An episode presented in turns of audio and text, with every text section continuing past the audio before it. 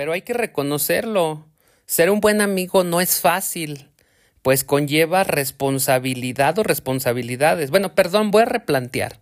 Ser buen amigo se facilita en la medida de que te importa y por ello se disfruta la amistad. Y ahí la diferencia entre el amigo y un mejor amigo. Estamos caminando, un mini podcast donde abordamos, reflexionamos y, por qué no, hasta filosofamos sobre temas comunes de nuestro entorno, ya sea local, nacional o global, y los cuestionamos desde la óptica de nuestra persona y comunidad sugerimos que los próximos 10 minutos los escuches caminando, por lo que te pedimos te pares y abras la puerta o bajes del auto y disfruta del paisaje mientras escuchas este podcast.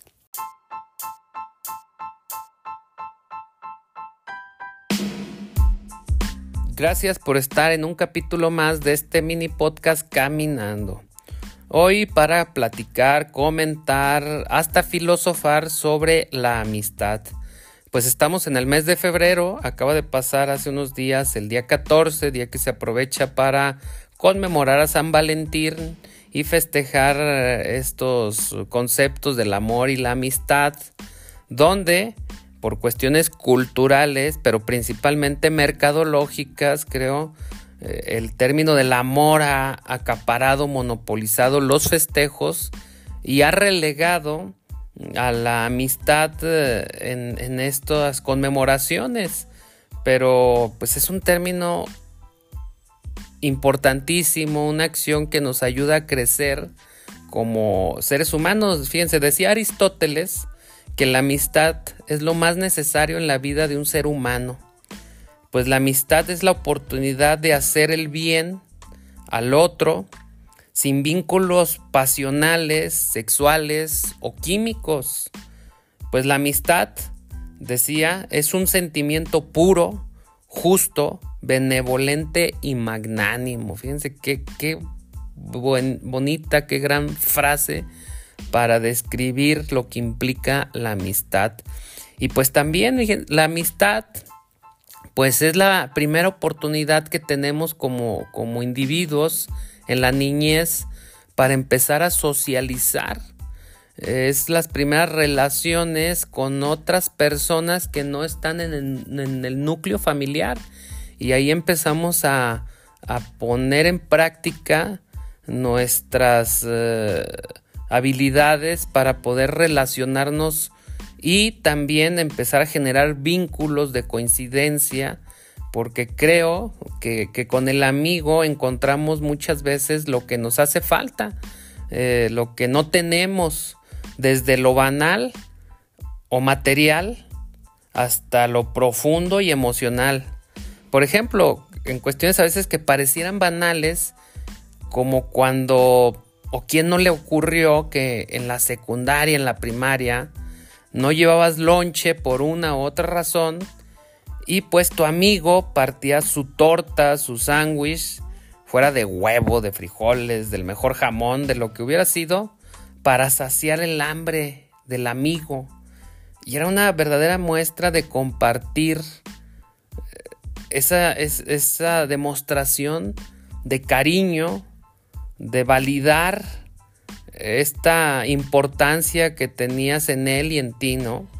O también cuando en la adolescencia eh, no se tenía dinero ah, y pues invitabas a, tu amigo y te decía, no, no traigo lo suficiente, hoy no me dieron. Y tú este, decías, no importa, en esta ocasión yo lo pago porque sabías que no disfrutarías o no sería lo mismo esa salida sin tu cómplice, ¿no? Con, sin tu amigo que ya estás conectado y potenciaba esas salidas. Pero también lo digo que hasta en lo profundo y en lo emocional, ¿no? ¿Quién no ha tenido o tiene ese amigo que está cuando quieres confesar algo? Cuando lo necesitas emocional y afectivamente para pedir un consejo, el más íntimo. Y puede ser un consejo de amor laboral, familiar, de salud, etcétera. Lo buscas y simplemente él está ahí otorgando algo valiosísimo, que es su tiempo, su compañía, su presencia en esos momentos a veces de crisis. Y, y, pocos son los que quieren estar, realmente estar, no observando, sino estando acompañando en esos momentos difíciles. Y ahí se hace un primer filtro del círculo de amigos. Pero Henry Miller decía que muchos hipócritamente de esos círculos están en las desgracias para de forma morbosa ver, sufrir y sentir que son necesarios y tienen cierta superioridad. Pero que en los éxitos, y ahí es donde se hace este segundo filtro, y en los momentos de verdadera alegría están los verdaderos amigos, porque los otros en los éxitos te ven con recelo, quieren estar en la distancia, hipócritamente te felicitan, pero mm, sienten esta especie de envidia por no tener lo que tú en ese momento estás disfrutando. Y pues te llevan en gran medida a que encuentres a los verdaderos amigos, a esos base friends. Y traigo o lo concateno con lo que decía Carlos Fuentes. Las amistades se cosechan porque se cultivan. Pero cultivar no es en cantidad, sino en calidad. Un amigo está, a veces sin estar, y posiblemente podrás dejar de verlo y comunicarte por meses o hasta años, pero cuando se vean, sabes para qué lo vas a ver, por qué y qué vas a obtener de él.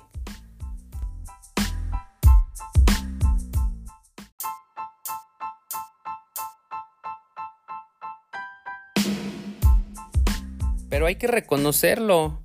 Ser un buen amigo no es fácil, pues conlleva responsabilidad o responsabilidades. Bueno, perdón, voy a replantear.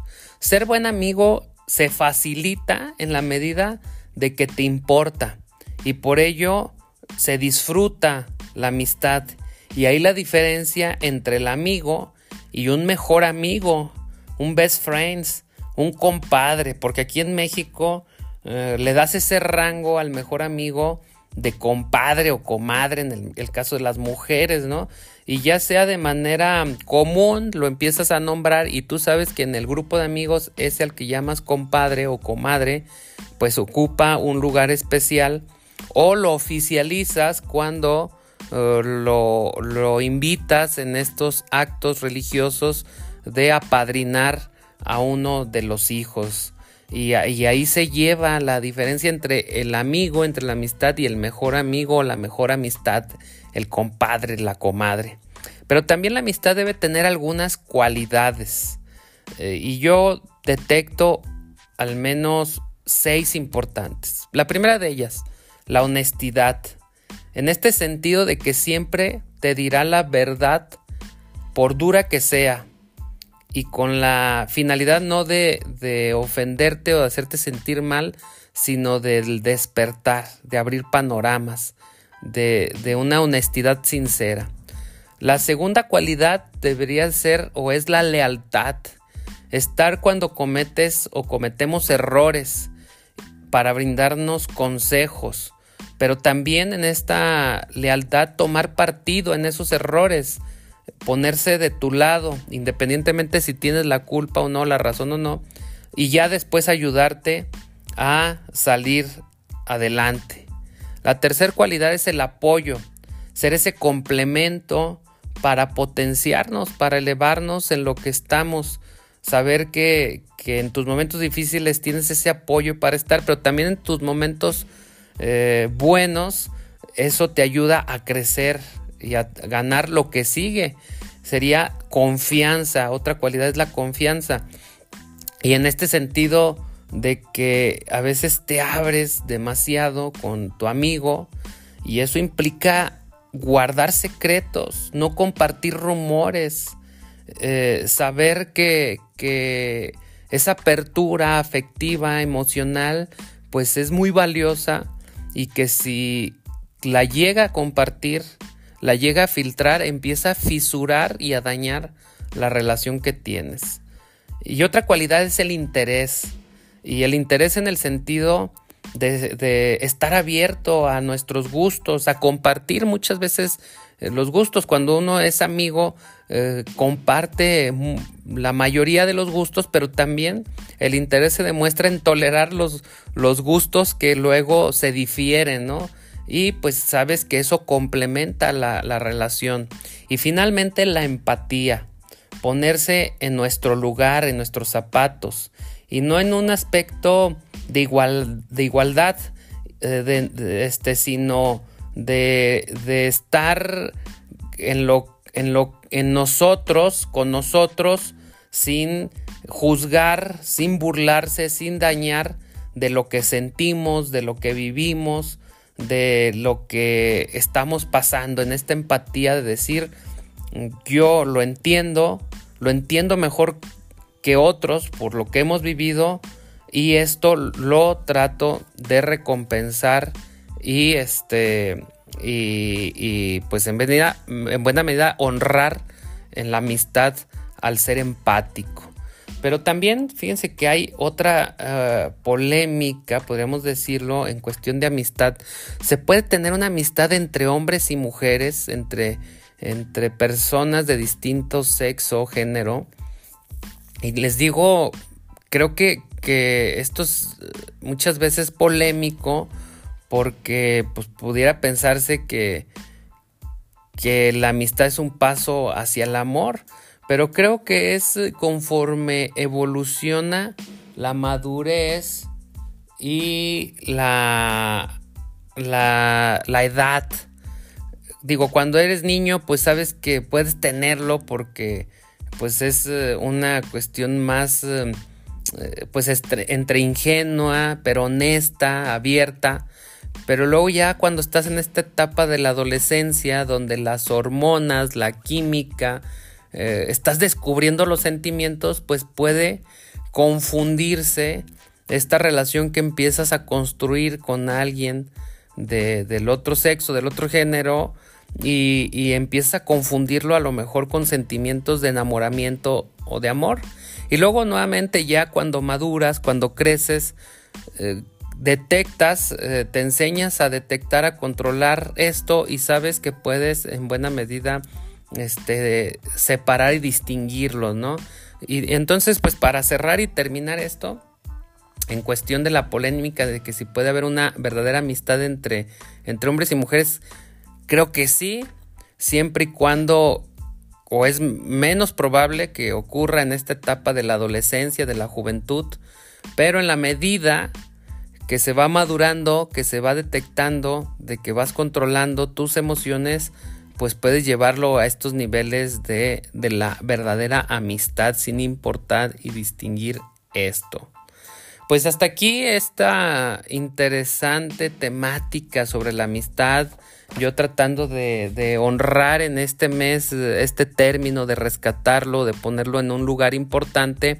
Y como siempre, pues llevándolo a, a, contestar tres preguntas para si así ustedes lo deciden, no las quieren compartir, lo hagan ya sea en el link que está en la descripción o por medio de los comentarios escritos. Las primeras de ellas,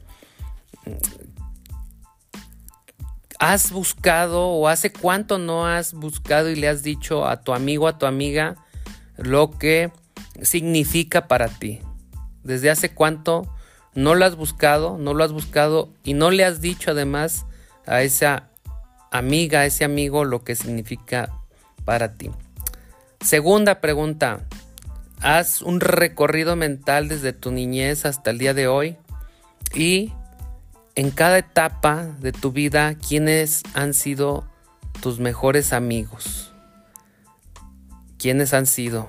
Por ejemplo, yo en la niñez tuve uno o dos, en la época de la secundaria tuve un mejor amigo, luego en la prepa y así, ¿no? En, en estas etapas se han podido tener distintos mejores amigos y te pediría que hagas este repaso.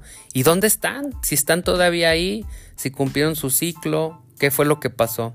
Y la última, y la última pregunta. ¿Cómo demuestras, cómo festejas, cómo honras ese privilegio de la amistad con tu mejor amigo, con tu mejor amiga? ¿Cómo lo haces? Y si ya sabes cómo lo haces, ¿por qué no vas y lo haces en este momento? Muchas gracias y espero estas preguntas te detonen reflexiones, curiosidad y riqueza intelectual.